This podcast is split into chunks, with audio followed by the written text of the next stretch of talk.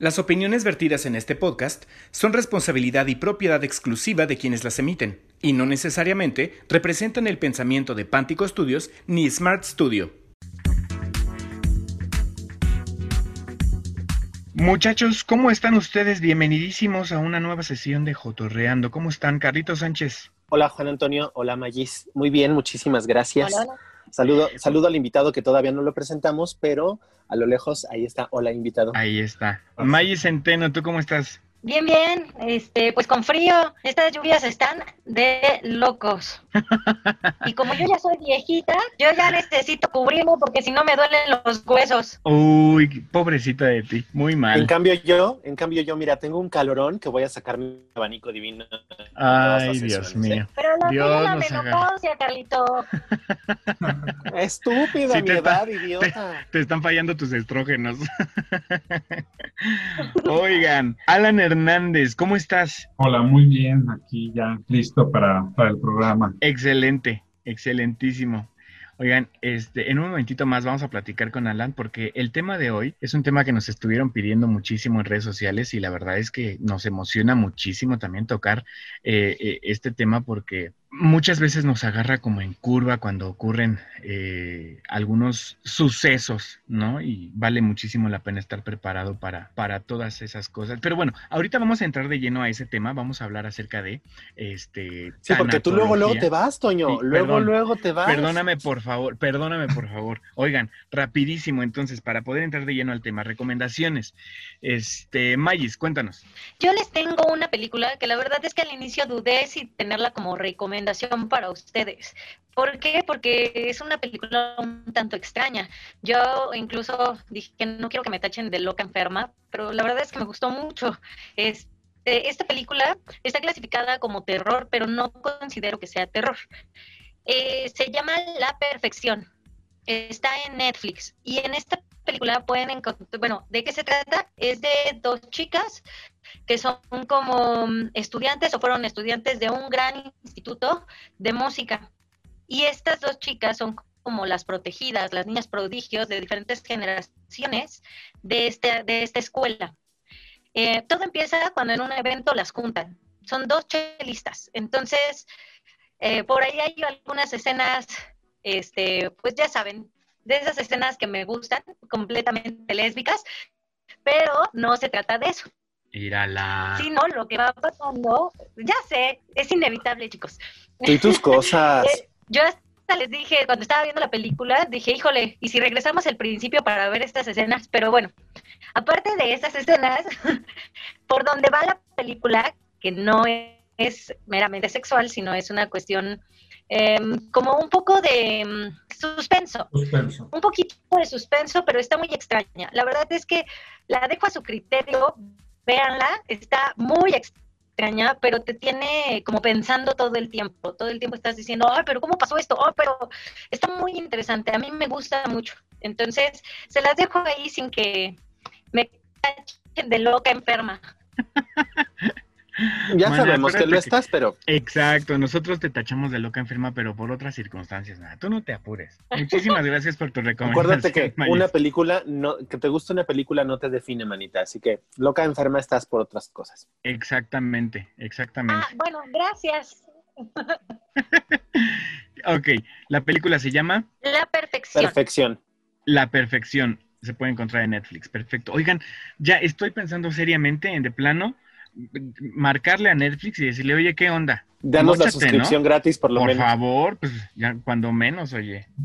Bueno, Carlitos, cuéntanos. Yo les quiero recomendar en esta ocasión un cortometraje animado. Ya saben que a mí me gustan mucho las películas para niños y me gusta mucho eh, la onda musical y todo este rollo, ¿no? Entonces, yo les quiero recomendar un cortometraje animado de Disney que se llama John Henry. John Henry es un cortometraje del año 2000. La verdad es que ya es viejito, pero yo lo descubrí hace poco. pueden encontrar en Cinepolis Click. Está a la venta y creo que te, creo que sale como en este 13 pesos comprarlo, o sea, a mí me salió súper barato. Y es la historia de esta leyenda, John Henry, que se supone compite contra una máquina para poner vías de un tren. Entonces, eh, está en español en, Cinepolis Click y la verdad es que es una verdadera joya por muchas razones. Uno, es musical, entonces está como cantado la mayor parte del tiempo. Es muy bonito. Dos, la voz la hace una mujer, eh, la, narra una mujer y esta mujer en español la voz la hace Fela Domínguez. Fela Domínguez es esta actriz maravillosa que hizo a Nala en El Rey León, en el musical del Rey León, que después se fue a España a hacer el guardaespaldas. Está la mujer impresionante. Y tres, la animación.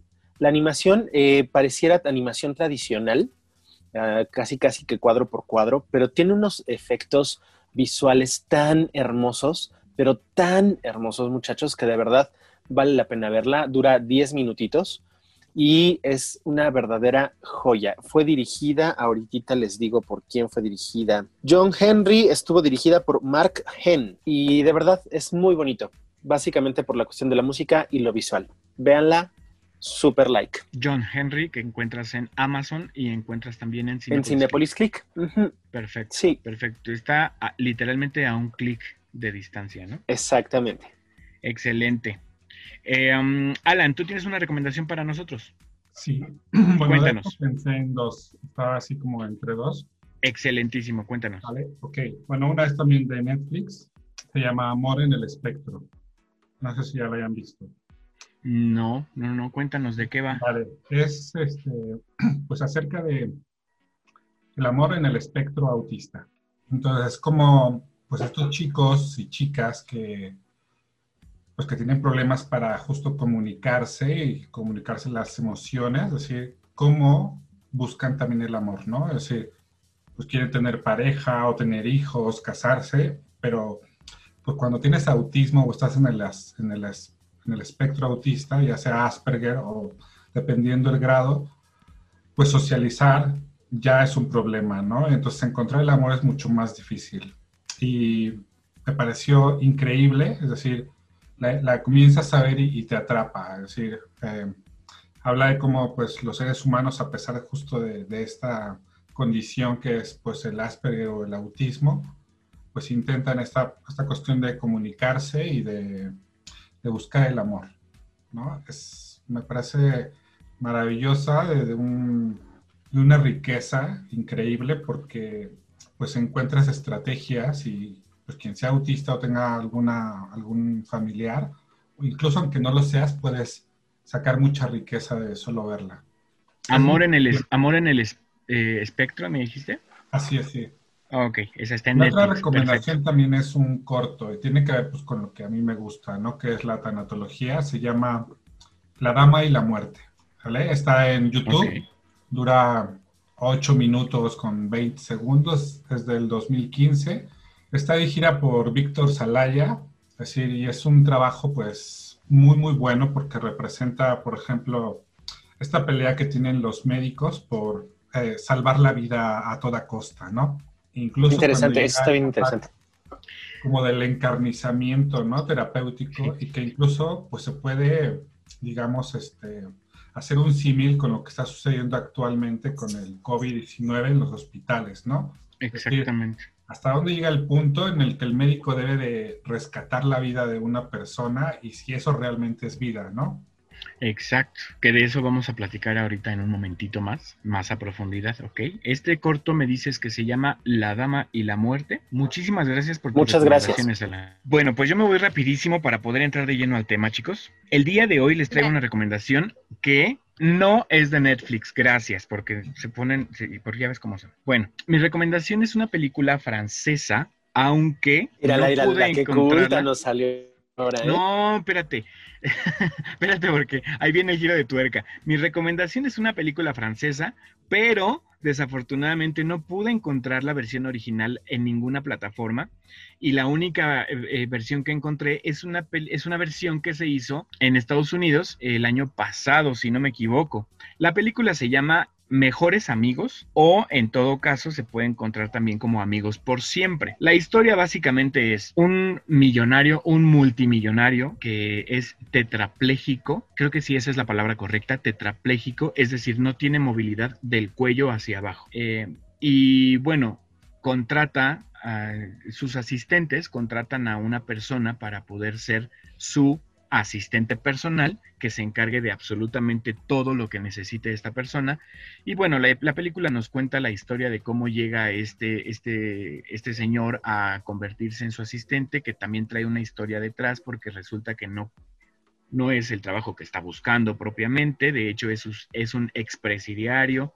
Y bueno, se enfrentan a un montón de cosas. Es, la película me parece, la versión original que te digo que es francesa, me parece súper interesante y está súper bien lograda.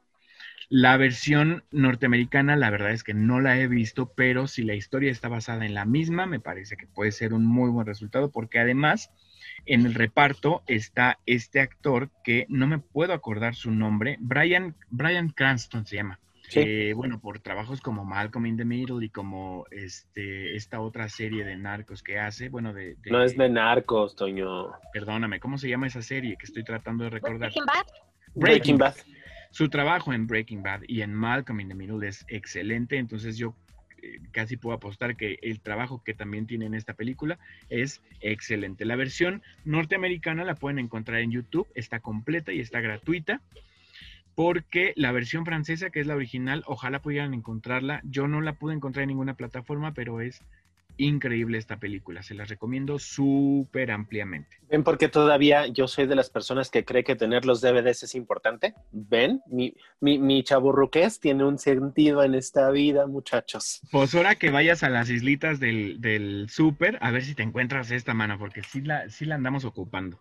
Ya siéntense, señoras. Ay, bueno, bueno, pues muchachos, em, el día de hoy tenemos a Alan, muy amablemente aceptó nuestra invitación para colaborar con nosotros hoy, porque queremos platicar con él acerca, ya no, él nos dio un, un breve adelanto acerca de tanatología. A mí me gustaría empezar, Alan, esta conversación, pues primero conociéndote, que nos cuentes un poquito de quién eres, ¿Qué haces? ¿Cuántos años tienes? ¿A qué hora sales al pan? Ahí sí, ¿no? ¿A qué hora sales al pan? Y todo eso. No, no es cierto. Este, en el terreno de lo personal profundizaremos tanto como tú quieras, pero vaya, eh, me gustaría eh, comenzar conociéndote. ¿Quién, ¿Quién vienes siendo? Cuéntanos de ti. Ok, eh, tengo 42 años, soy psicólogo y tanatólogo.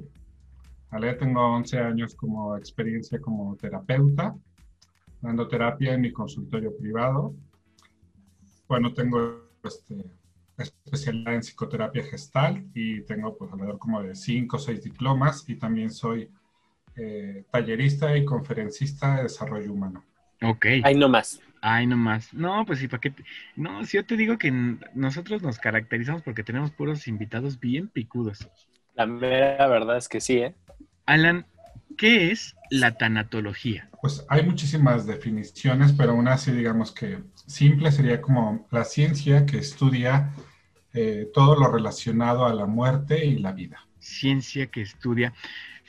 La primera palabra que a mí me viene a la mente con todo esto es el apego. No sé si a ustedes les pasa, chicos. ¿Cómo podemos relacionar el apego con este asunto? A ver, eso es otro tema de universo así enorme, ¿no? El apego. Es inmenso el apego, es decir, tiene que ver con todo, es decir, vale, voy a tratar de hacerlo como simple, ¿vale? Haz de cuenta que somos niños de kinder y nos tienes que explicar, ¿va? Exactamente. Sí, bueno, no, no, me quiero poner técnico. Entonces, vale, el, apego es como eso que necesitamos todos los seres humanos para poder sobrevivir. ¿vale? Necesitamos el apego a nuestra mamá para poder justo, es decir, desarrollar lenguaje, etcétera, porque somos como, pues los animales más dependientes del reino humano, porque hasta como a los, no sé, 18 años ya nos volvemos como capaces de hacer cosas y para eso necesitamos mucho apego y muchos cuidados, ¿no? Después tenemos que desapegarnos. Eso es en el aspecto, digamos, entre los seres humanos, pero desarrollamos apegos hacia las cosas, hacia los animales, incluso hasta cosas como inanimadas, ¿no? Un celular, es decir, perdemos un celular y se nos va la vida. Ahora la tablet o en este mundo ya tan digital, es decir, y perdemos como mucho de nuestra vida, ¿no? Sentimos que es una pérdida muy grande, ¿no? Eh, un poco se va solucionando ahora con esto de la nube, ¿no? Porque ya puedes recuperar tus programas, tus apps, ¿no? Y todo. Afortunadamente ya no sucede como antes. Pero el apego, por ejemplo, dice la filosofía budista que pues es justo lo que causa el sufrimiento humano. Yo diría que hay otra palabra más que el apego. Es decir, eh, sí funciona, el apego es necesario, pero... Y a veces eso es lo que, por ejemplo, cuando, cuando alguien muere, pues nos duele, ¿no? Porque si no es el apego que le tenías. Pero podemos introducir otra palabra que es, bueno, es el vínculo que tenías. Que es, diferente, es completamente diferente. Justo ahí es donde yo probablemente estaba como entrelazando mis conceptos, porque yo entendía el apego como un vínculo que te genera una necesidad de. Sí, no, porque si me permites opinar, Alan, para mí el, apego no necesariamente, o sea, el vínculo no necesariamente te lleva a un apego. Eh, y, el, apego creo que sí, indiscutiblemente es como una necesidad a veces, a veces, eh, que, es ya cuando se vuelve en algo como no tan... E, es, es esta, este vínculo desmedido, me explico, o sea, ya esta necesidad extrema de las cosas que ya no lo hace como tan saludable, ¿no? Bueno, el apego se define más como, sería la parte de la dependencia, ¿no? Ajá, exacto. Cuando ya hay una dependencia. O sea, yo puedo tener un vínculo con alguien, eh, un vínculo afectivo, ¿no? O sea, eh, justo, fíjate, que, que cómo todo va como acomodándose, ¿no? Justo 10 segundos antes de empezar eh, esta conversación, yo me estaba enterando del fallecimiento de un compañero actor. Y yo estaba pensando, bueno, tuve la gran oportunidad de verlo en escena, eh, intercambié un par de palabras con él. No te podría decir que me pesa su partida tanto como si fuera una persona más cercana, pero, o sea, mi duda va por ahí. A esta persona, ¿puedo decir que hay cierto apego a esta, hacia esta persona? No, porque bueno, justo decía que esta parte tiene que ver con desarrollar eh, un lazo afectivo una dependencia. amor, sí, sí, sí, para decir que hay apego, porque entre más dependencia hay esto, es decir, claro, el, el dolor que provoca la pérdida es porque tú invertiste cierto afecto, es decir, un sentimiento, una emoción, es decir, y entonces, claro, al, al, al morir eso se pierde y viene el dolor. Y si no hay, es decir, está como, ah, pues lo conocía, pero esta distancia, digamos, que, que hay, como de, ah, bueno, también es un actor, pero, eh, y si lo admiro, lo conocí, lo traté dos, tres veces, eh, no, no te pega, ¿no? Tiene que ver con, con tu mundo subjetivo, es decir, qué tan involucrado estaba, es decir, qué tanta cercanía, eh, qué tantas conversaciones, es decir, eso es el vínculo. Es decir, cuando puedes conocer a una persona a lo mejor muy poco tiempo, pero si en ese tiempo crearon justo un vínculo fuerte, así porque conectaron y de repente fallece, puede que sí, justo te, duela. ¿Tú consideras que todas las personas que tienen una pérdida muy cercana, pero muy, muy cercana, eh, realmente les afecta mucho, mucho, ¿no? Este, ¿Tú consideras que es necesario que asistan al tanatólogo o no siempre es tan necesario? Yo creo que sería ideal que todos pudiéramos tener un acompañamiento terapéutico. No siempre sucede así porque no hay como una cultura de asistir a un tanatólogo o a un psicólogo para superar una pérdida. Y esto es porque, bueno, pues todos tenemos como esta capacidad de resiliencia, ¿no? Como de superar las adversidades. Y bueno, pues como dicen los mexicanos, así como Dios me dio a entender, ahí lo voy, le echo ganas y voy a salir adelante. Pero, es decir, ¿Cuándo sí es recomendable y digamos que es casi, casi de cajón? Es decir, cuando fallecen los padres, cuando fallece la pareja, es así como, sí, eh, es muy recomendable ahí que asistan porque son las pérdidas, digamos que, que causan mayores efectos psicológicos y, mayor daño en muchos este, sentidos y niveles. Y pueden acudir con los dos. Si puede ser con la, una especialidad de alguien que maneja justo pérdidas, es mucho mejor. Pero pues también muchos psicólogos están preparados para trabajar este tema. Mm. Yo, yo quiero, yo quiero hacer eh, al respecto una, una, pregunta. Que yo siempre he considerado que las pérdidas eh, se convierten en duelos, ¿no? Y muchas ocasiones tenemos muchos duelos que no sabemos Ajá, no necesariamente, pero, pero va como hacia esa parte, ¿no? Entonces, muchas ocasiones no sabemos cómo manejar estos duelos. Algo que creo que es un problema en, general en la gente es que siempre consideramos que necesitamos ir a terapia cuando estamos mal o cuando estamos locos. Y creo que no va por ahí, ¿no? O sea, no necesariamente tienes que estar malo, estar loco para, para ir a terapia. Entonces, todo este choro mareador es para llegar a decir, ¿qué le podrías decir a la gente que de pronto tiene como este miedo a ir a terapia? ¿Cómo, le haces? O sea, a mí me da miedo ir al dentista. ¿Cómo me darían seguridad para ir al dentista? ¿Tú cómo le darías esa tranquilidad a la gente para decir, acércate a terapia? No es algo como malo, ¿no? Vale, algo que hago cotidianamente con, los pacientes o justo en, igual cuando promociono esta parte de, buscar promover que asistan a terapia, es que es eh, un espacio seguro. ¿vale? No es como tomar el café con tus amigos y que de repente pasa y entra aquí y por acá sale, es decir, o queda ahí. Pero la parte más importante es eh, la parte económica va a sonar como muy feo, pero es decir, cuando te cuesta, es decir, la, parte del dinero es un acto simbólico en la terapia. Es decir, tú trabajas para conseguir, no sé, lo que valga 300, 400 pesos tu sesión, pero ese dinero tiene, un, tiene una importancia simbólica. Es decir, lo estás ahí desembolsando y te desprendes de esa parte de tu trabajo, de tu esfuerzo, para poder elaborar el conflicto que hay en la mente a tus amigos no les pagas justo porque te escuchen, es decir, esa parte es como gratuita. Y entonces, el, efecto que está ahí es que no lo valoras. No creas como esta posibilidad de cambio.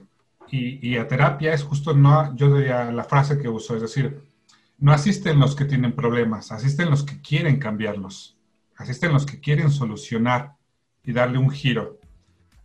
Y otra cosa es que, por ejemplo, decir, no es como venir y te acuestas en el diván, como esta cuestión de psicoanálisis, que eso es ¿no? algo que muy trillado y como muy ahí en el imaginario colectivo, pero es, no solamente puedes venir a contar tus penas y a llorar, ¿no? Es decir, y no vas a ser juzgado por el terapeuta, sino que incluso puedes reírte, puedes contar tus éxitos, puedes contar tus triunfos, es decir, eh, es un espacio no solo para contar problemas, es decir, sino también de crecimiento en otros aspectos. Es decir, un ejemplo es, por ejemplo, un chico iba conmigo por, por tartamudeo, ¿no? Y cuando terminó ya después de un proceso, es decir, dejamos de enfocarnos en el tartamudeo y empezamos a trabajar otras áreas de su vida, como la parte de ser empresario, de, de pareja, etcétera, y se le olvidaba el tartamudeo. Sí, no va, no va a tener quien, quien está mal, sino quien quiere estar bien que no es lo mismo, ¿no? O sea, quien quiere estar mejor, quien quiere estar bien. o quien quiere estar mejor, ¿no? Exactamente. Pues yo no sé, pero yo ya me quedé, ya me quedé pensando, ¿no tienes el silloncito clásico entonces? No. Uy, no, pues es, muy triste. No, no, no. Es muy triste. Tengo Sobre todo, yo, tengo uno de esos así como de motel, como potro. Ah, no es cierto, no es cierto. Virgen del claustro. ese, es otro consultorio. Ese es otro consultorio. ¿Y de ese qué informes me puedes ir dando? No, espérate, ya. es muy triste porque ustedes, ustedes saben que a mí, a mí sí me gusta ir a terapia y he probado muchas, muchas terapias y he ido a varios psicólogos en la vida y nunca, nunca, nunca me ha tocado un diván. Y entonces yo desde que era, pues no tan chiquito, ya estaba más grande, pero que veía el diván de Valentina, yo sí quería ir al diván. Y nunca me ha tocado un diván. Es muy triste. Qué triste. Oremos. Bueno. Oye, Alan, ¿cuál nos recomendarías que es el proceso a seguir cuando estás teniendo una pérdida? Iba a decir irreparable, pero es que no todas las pérdidas son irreparables. ¿O sí? No, sí hay. Sí hay pérdidas que son reparables. Es decir, por ejemplo, la que mencionaba del celular, etcétera. Pero en general, justo las, las humanas o las de animales, esas, digamos que son irreparables hasta cierto punto, ¿no? Porque es en el sentido de no recuperar el, el cuerpo, ¿no? O a, la persona. Pero justo la, la, parte de ir a terapia es, es una cuestión de responsabilidad propia de, de reparar mi alma. Claro, porque emociones. A, ver, sí me voy a disculpar porque sí a veces siento como que padezco de mis facultades mentales y no tengo una retención chingona. Pero a ver, entonces estoy entendiendo como un tanatólogo es una persona que eh, es un profesional que te puede ayudar a superar una pérdida, ya sea una pérdida física o una pérdida material con la que hayas establecido un vínculo afectivo que llegue al, ¿cómo se llama? ¿Cuál era la palabra que usé, Carlitos? Al apego, exactamente. Un tanatólogo es una persona, es un profesional que te ayuda a superar esa pérdida. Y esta pérdida no siempre tiene, no, necesariamente tiene que ser por fallecimiento de una persona. Es decir, a lo mejor eh, eh, tenía yo una relación de 25 años con una persona que de un día para otro me dijo que se tiene que ir a vivir a Aruba y yo no tengo las posibilidades económicas para seguirle. Entonces decidimos que termina la relación. Ahí también podría entrar la labor de un tanatólogo, ¿cierto? Incluso, por ejemplo, también a lo mejor hasta en la pérdida de un empleo, ¿no? Sí, fíjate, eso es algo muy común, es decir, por ejemplo, ahora con la jubilación, eso es algo que hace un tanatólogo, es decir, por ejemplo, alguien que fue gerente o fue director de una empresa durante 30 años, el rol que ahí era de yo soy importante porque tengo este puesto. Yo tengo a mi mando a tantas personas. Y entonces se jubila y ya no trabaja en la empresa y se va con su esposa. Y ahí y no tiene un proyecto de vida después de la jubilación. Es decir, ¿y qué pasa? Se enferma y se muere. Y si la esposa es mandona, peor tantito, le, quitas, le quitaste esa figura de autoridad que él sentía. Vaya, déjenme, déjenme explicarles, muchachos, que digo muy brevemente, estoy como, he, tenido la oportunidad de conocer muchos maestros, por ejemplo, maestros de educación primaria, y he conocido varios casos de maestros que así se jubilan y a los dos meses, a los tres meses ya empezaron con problemas de salud o ya empezaron con, con ánimos bajos o cosas así. Me he enterado de personas que no han pasado del año que se retiran y mueren, ¿no? Entonces, hace mucho tiempo yo pensaba, es que tiene, no, no, tiene sentido, o sea, estuviste matándote físicamente 30 años, 35 en algunos casos, y estuviste invirtiéndole todos los días de tu vida a este trabajo de tal forma que te absorbió al 100%, tienes problemas de salud por este trabajo y no tiene sentido que resulta que te vas, puedes descansar, eres libre, eres dueño de tu tiempo y de un día para otro tu salud empieza a deteriorarse. Para mí no tenía sentido, pero en algún momento alguien me dijo, es que el trabajo se convierte en un mal necesario. Entonces, sí, definitivamente ahí también entra la labor de un tanatólogo, ¿no, Alan? Sí, porque, a ver, bueno, cuando me decías que era la tanatología, mucha gente justo por la definición de tánatos, ¿no? De este submundo, pues piensa que es solamente hablar de la muerte, pero no, es decir, está intrínsecamente ahí relacionado con la vida. Es decir, cuando tú hablas y a lo mejor vas y hablas de tu pérdida o de tu duelo, es decir, sí, estás como más del lado de Tánatos, ¿no? De Hades, es decir, te jala y todo es como esa sombra que todo es como la muerte, el duelo. Pero el ser humano se, se oscila como entre dos fuerzas, ¿no? Es decir, entre el eros, que es la vida, ¿no? La parte erótica, la sexualidad, los deseos, y ahí entra el apego, ¿no? Entre la parte del deseo y la parte justo como eh, veo, o sea, un término, la pulsión de muerte, ¿no? O decir, o las pérdidas. Porque antes de esto platicaba con Carlos y sí, es decir, a lo largo de nuestra vida estamos como sufriendo pues constantes pérdidas. No todas se hacen conscientes y no todas se viven con la misma intensidad. Es decir, una pérdida, dejamos, dejamos de ser bebés para pasar a ser niños, luego de niños para ser adolescentes, pubertos, luego a ser adultos jóvenes, luego ya adultos más maduros luego ya ancianos mayores, y a veces esas crisis, ¿no? Entre cambios de edades se viven y se viven como un duelo, como de, pues ya no soy joven, ¿no? O ya no soy niño, ya no soy adolescente, se sienten o pueden pasar desapercibidas. Nada más interesante, porque eso yo no, yo, yo sí era de ese tipo de personas que decían, anatólogo, tiene que ver con la muerte. Se vive, ¿no? Eh, A Carlitos le valió madre si se metió. No, no, es que, es que Magis, en, mi, en mi aparato no funcionaba Magis y entonces de pronto nada más soy yo Magis y ya no supe, perdón. Repite tu pregunta, Magis, y ya después hablo yo. Retomamos. Ah, no era pregunta, yo decía nada más que, que justamente yo estaba en ese error, yo creía que un tanatólogo solamente veía como la cuestión de las pérdidas por fallecimiento y no. Okay. y también, por ejemplo, es decir, ¿Sabes qué, llevo también y que es algo que me gusta mucho? Es eh, el fallecimiento por una mascota. Es que ese es, es, híjole, siento que ese es como un, como una dimensión paralela, ¿no?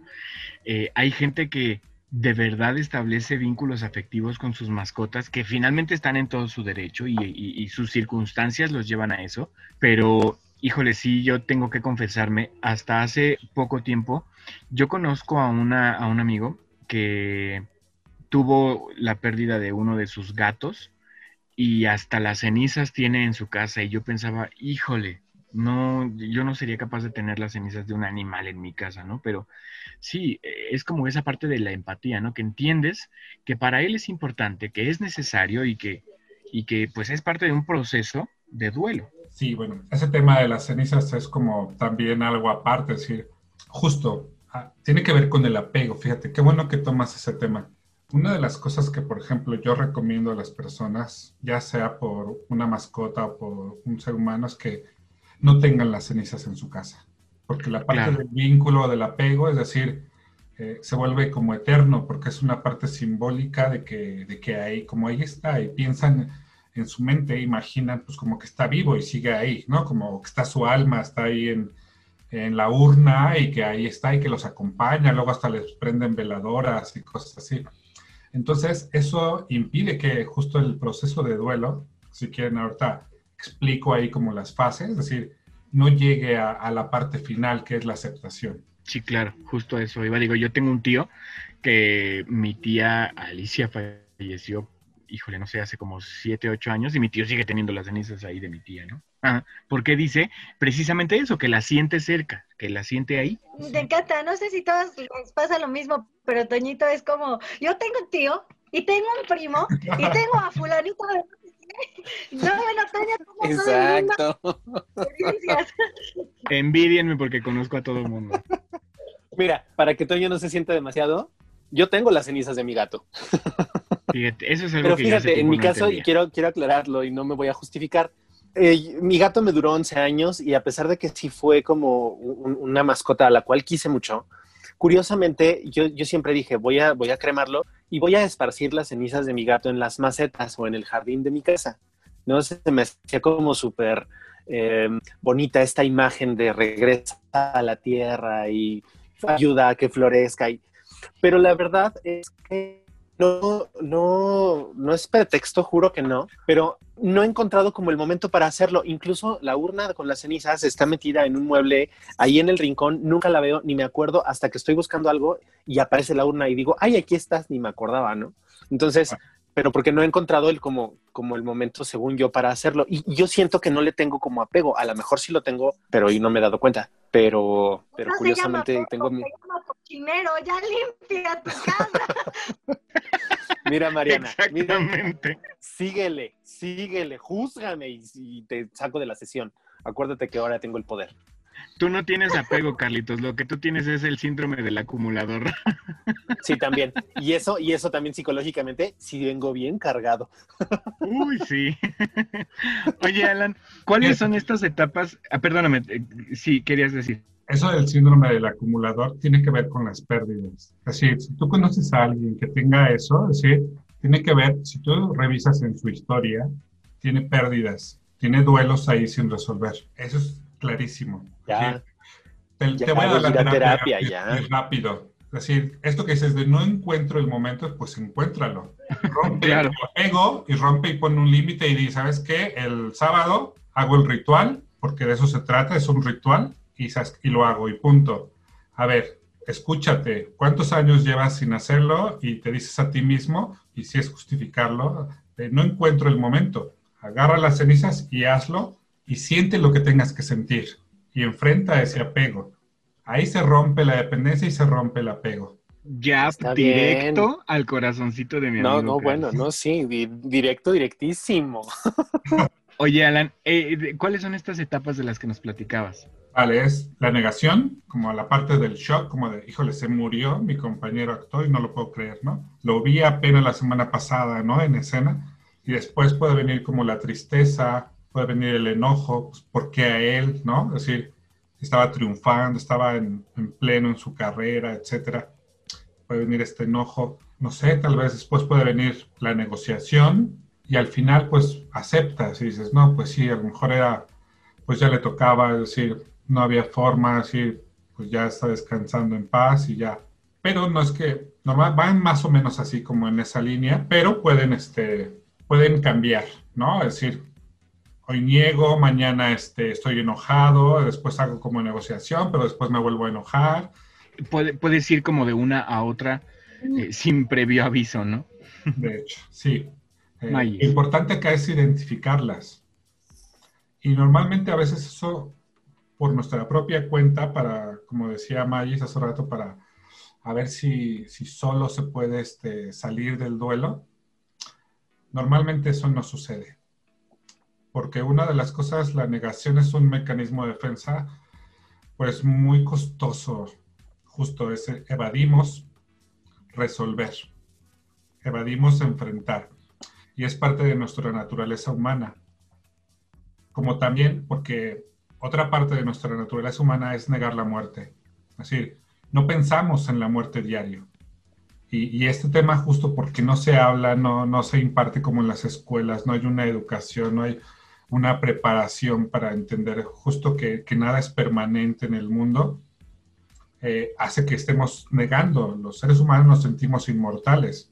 Pues justamente yo digo, tuve como la pérdida de mi papá hace un año y algo, este, y pues justamente, ¿no? De pronto, eh, eh, de pronto va saltando de emoción a emoción. Hay veces que yo siento que ya estoy como muchísimo más tranquila, pero de un día para otro o de unas cuantas horas caigo en la depresión total o de pronto me entra como justamente el enojo y e incluso yo creo que es parte de la misma negación que a veces hablo siempre de él en presente sin darme cuenta.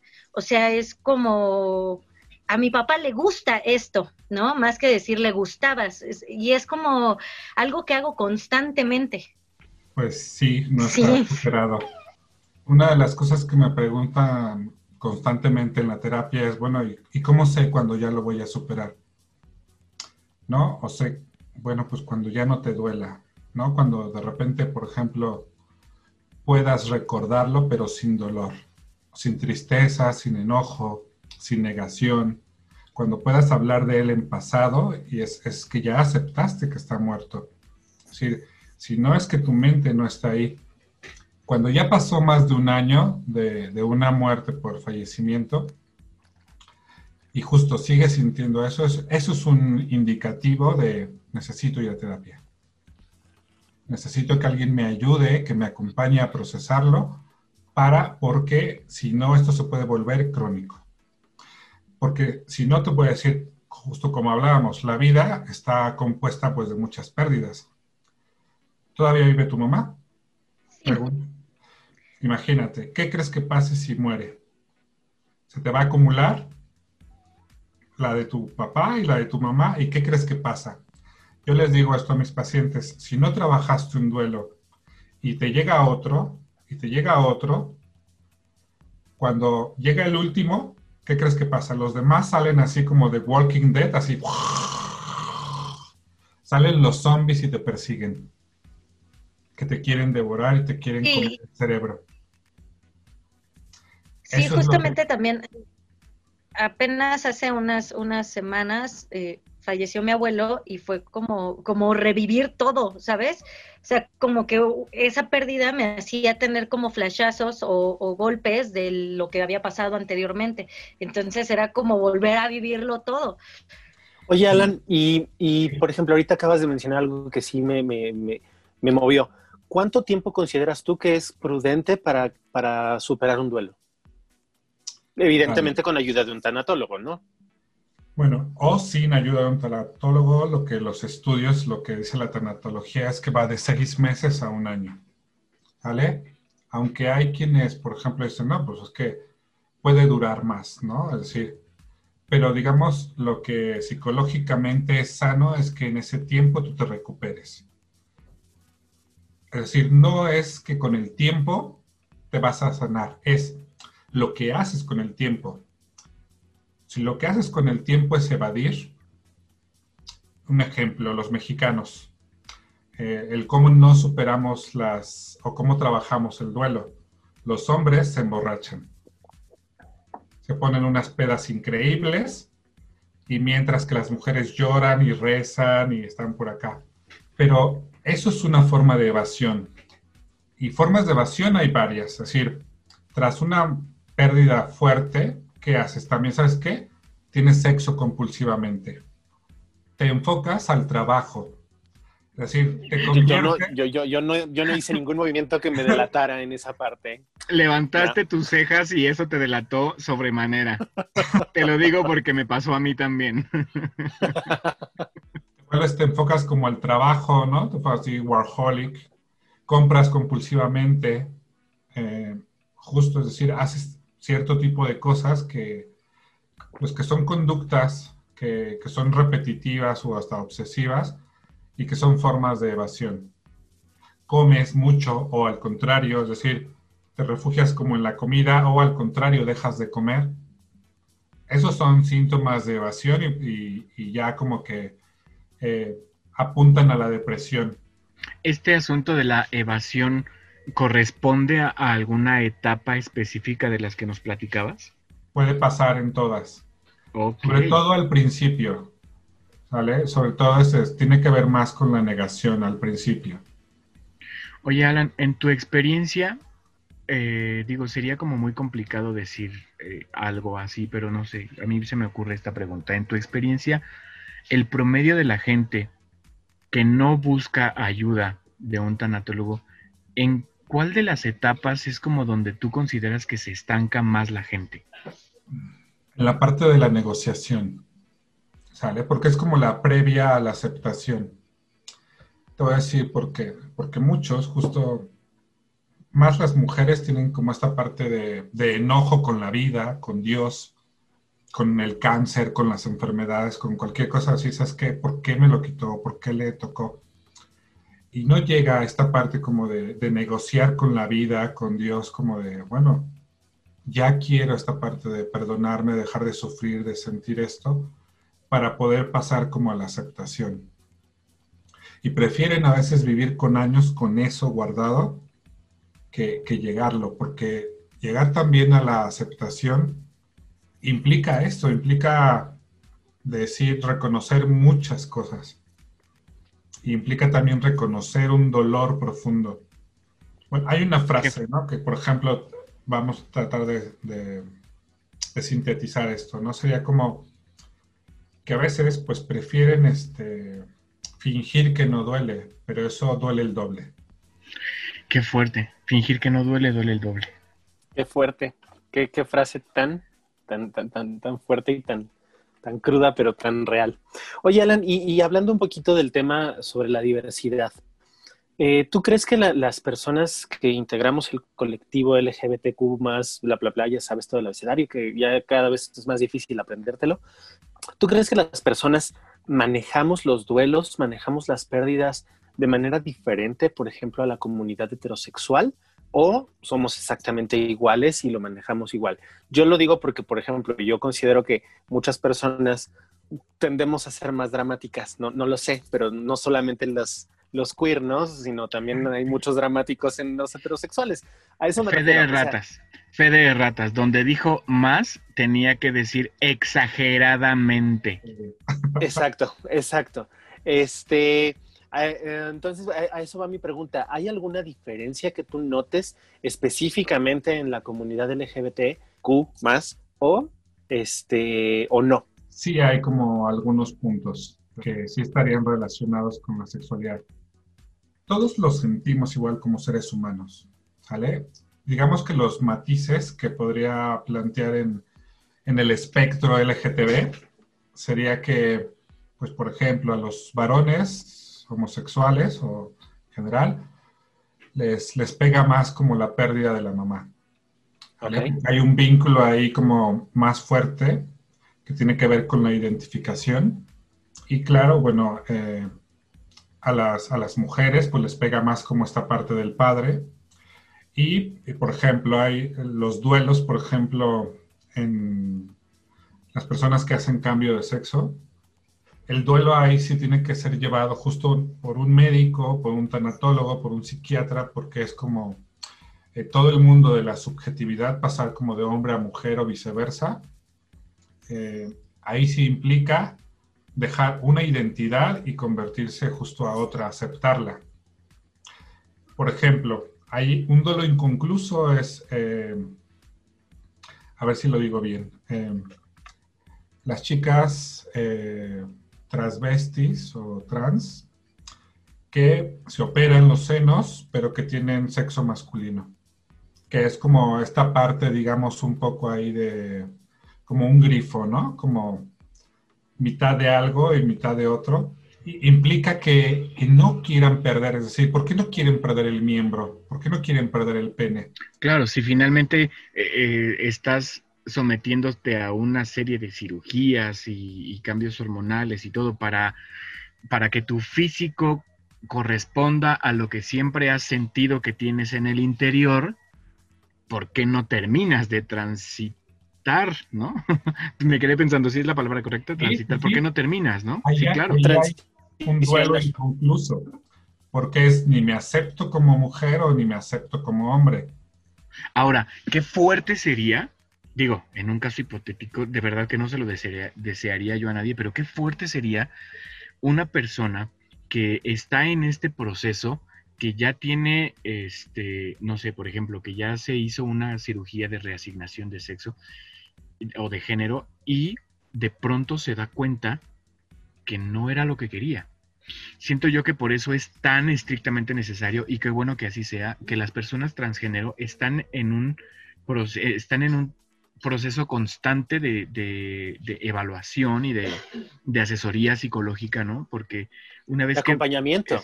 Pasas, exacto, de acompañamiento, porque una vez que pasas esa, ese punto de no retorno, híjole, sí es una, un asunto bien complicado, ¿no? Voy a dar el toñazo. Yo conocí a una persona. Eh... Mira, lo déjame en paz. Una persona que, que era pues prácticamente trans, pero eh, eh, en realidad nunca supo, creo ella, nunca supo si era una mujer trans que había nacido en el cuerpo de un hombre y transicionó a una mujer, o era travesti, o era solamente una onda drag queen, este rollo, porque todo el tiempo, todos los días, todos los días ella se operó los senos, todos los días eh, se, su pelo largo se maquillaba de mujer y todo lo demás. Nunca hizo la cirugía de reasignación de sexo, eh, y era ella, eh, platicando con ella un día me decía que era muy frustrante porque, por ejemplo, nunca se atrevió a hacer la, la, cirugía de reasignación, pero el miembro ya no le funcionaba por todas las hormonas femeninas que se había tomado, ¿no? Entonces ya no tenía una erección como tal, ya no funcionaba como tenía que funcionar más que para orinar, y entonces pues ya incluso no es como que dijera, bueno, sí lo tengo y me sigo divirtiendo con él, ¿no? O sea, ya no. Y por otro lado, llegó un momento en el que me decía, es que ya estoy harta, es, cansadísimo todos los días, todos los días maquillarme y ponerme plastas y plastas y plastas de maquillaje y la cirugía en los pómulos y la cirugía en la cadera y la cirugía en los senos y la cirugía en los ojos y la nariz y es cansadísimo y estoy harta, ¿no? Entonces, a eso que decía Toño, debe ser como bien frustrante y, yo creo que no tuvo a lo mejor el acompañamiento psicológico necesario cuando empezó a hacer todas estas transiciones y, y, qué frustrante debe ser. Exacto, qué frustrante debió ser para ella, ¿no? Qué difícil, porque aparte ahí pues debe traer una pérdida de identidad bien cañona y un duelo súper fuerte pendiente. Bueno, y también sería como un proceso de subjetivización, es decir, cambiar todo tu mundo eh, desde estas esferas como de lo masculino y lo femenino, ¿no? Desde que parecieran que están como separadas, pero en realidad todos tenemos rasgos masculinos y femeninos, que es algo que también la mayoría no entendemos, ¿no? Es decir, que, que no está separado, ¿no? Como estas dos esferas, sino es más como un yin-yang, ¿no? Es decir, eh, tenemos hormonas masculinas, femeninas y tenemos partes de nuestra vida subjetiva que tiene que ver con, eh, con el mundo femenino y con el mundo masculino, aunque de género tengamos este, cierto sexo. Ejemplo de lo, que, de lo que decían en la televisión está esta serie de Pose en, Netflix. Ahí hay un ejemplo de lo que dicen, eh, de los casos.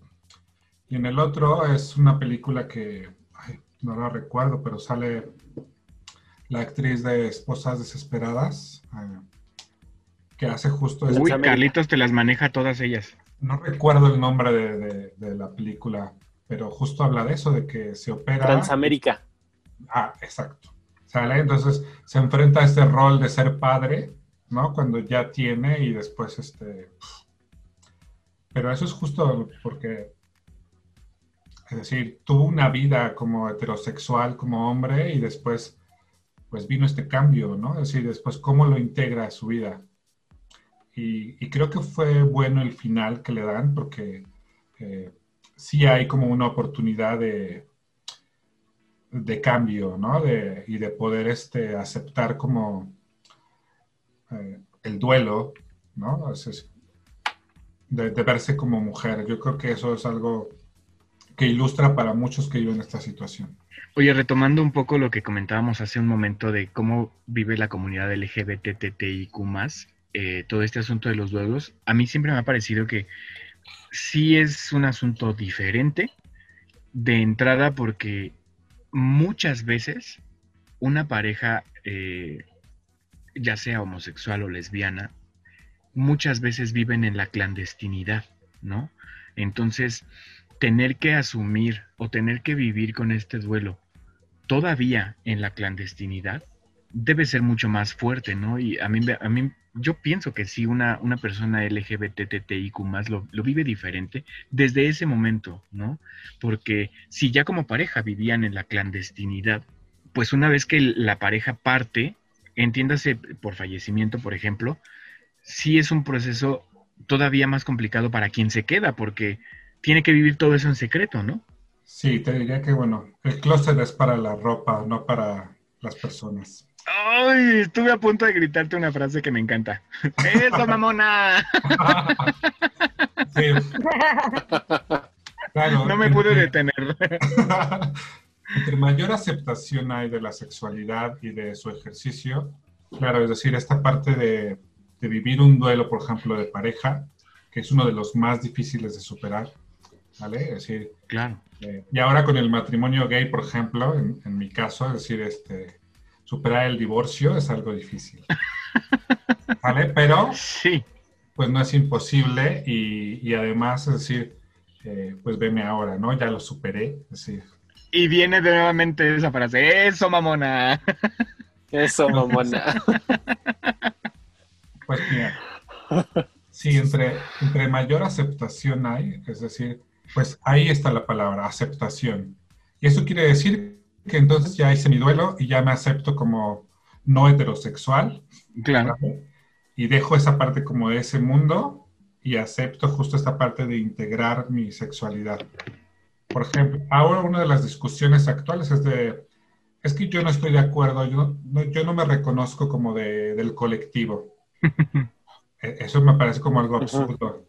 ¿No? Es decir, es porque gozan de ciertos este, privilegios en el mundo heterosexual, ¿no? Como la parte heteronormativa, como de, eh, esta es mi vida heterosexual, es decir, simplemente que me aceptan y viven esto, esta ambivalencia de, juego, ¿no? Los bisexuales también viven esa, esa ambivalencia, es decir, un duelo constante, ¿no? Como entre si elijo justo la parte de mujeres u hombres, crea mucha inestabilidad psicológica. Es ahí como un duelo inconcluso también. Claro. Bueno. Híjole, es que son tantas, tantas cosas. Mira, yo con una de las cosas que me quedo con esta, de esta conversación es que precisamente eso, un, un tanatólogo no es alguien que te va a ayudar cuando se muere alguien. Es de esas personas que no sabes que necesitas, pero necesitas en tu vida que está para ayudarte a transitar en un camino que siempre, siempre es empedrado, ¿no? Es un camino lleno de vicisitudes y lleno de conflictos y lleno de broncas, sobre todo cuando estás, eh, pues cuando el apego pues es bastante fuerte, ¿no? A mí me parece, no sé ustedes chicos, pero a mí me parece que se quedan un montón de cosas en el, en el, sobre la mesa. Me encantaría, me encantaría, Alan, que pudiéramos tener una, una segunda conversación eh, y a la brevedad, por favor, señorita secretaria, anótelo ya. Anótelo en sus anotes. Yo estaría encantado. Sí, señor, lo anoto, permítame tantito. Ya me conocieron a mí, me apasiona mi carrera y lo que hago. Oye, pues muchísimas gracias, muchísimas Y gracias. yo sabes por qué también, per- perdón que te interrumpa, Toño, pero sabes también por qué creo que es muy importante seguir hablando constantemente del tema, porque si bien decim- hay, hay muchas personas que lo dicen, una de las más típicas frases, lo único seguro que tenemos en la vida es la muerte y nunca estamos preparados para ella. Nadie nos prepara para eso. Y yo creo que tomar cursos de tanatología, tomar terapias tanatológicas previas a la mejor a una pérdida, de verdad yo creo que ayudarían mucho para que cuando llegue ese momento estemos, si no listos, pues por lo menos sepamos como para dónde jalar, ¿no? Y que sea un poco menos complicado ese proceso de duelo. Por eso yo siempre he considerado súper importante que se hable de estos temas. Exactamente. Yo solo digo que todos debemos de tener un amigo como Alan. Y, Alan, ya cómprate el sillón. El potro ya está ahí, ya sabes. ¡Alan! bueno, este, No- no inbox digas nos pasas tus datos. Míralo, espérate. ¿Ves? Te digo, te digo. Vas, te voy a proponer el tema de la siguiente, si les parece bien, o pueden pensar en otros, que es justo que está de actualidad y que a mí me gustaría exponerlo, porque estoy trabajando con ello, con pues duelo por muerte por COVID. Claro. Claro. Es decir, y podremos hablar de otras Sí. cosas, podremos decir algunas cosas de ellas y, y como hoy hablar de más cosas. Sí. Claro, por supuesto. Señorita secretaria, anótelo, por favor. Sí, señor, permítame tantito, lo anoto. Bueno, pues, híjole, eh, creo que se nos quedan muchísimas cosas sobre la mesa, pero ya programaremos una segunda sesión, tercera, cuarta, quinta y las que sean necesarias con Alan. De verdad, te agradecemos muchísimo que nos hayas acompañado el día de hoy, Alan. Eh, puedes sentirte en completa libertad de volver cuando quieras para que platiquemos de todo lo que tú quieras. Oye, ¿cómo te encuentra la gente en tus redes sociales? Me encuentra como tanatólogo Hernán Ramírez, que es otro de mis nombres. Ok, Sale, está ahí mi Facebook. Y bueno, tengo el otro personal que también ahí este, recibo que se llama Alain Hernández. ok. ¿Estás en Twitter? Solo en Facebook. No, bueno, no manejo Twitter, solo Facebook. Soy el Así chavo ruco también. Ok. ¿No manejas TikTok? No, Haces bien, haces bien. bueno, Hasta Erika en- Buenfil tiene TikTok. Pues sí, oye, ¿qué pues? Mayo Centeno, ¿tú tienes redes sociales? Y así es, como Maggi Centeno, Facebook e Instagram.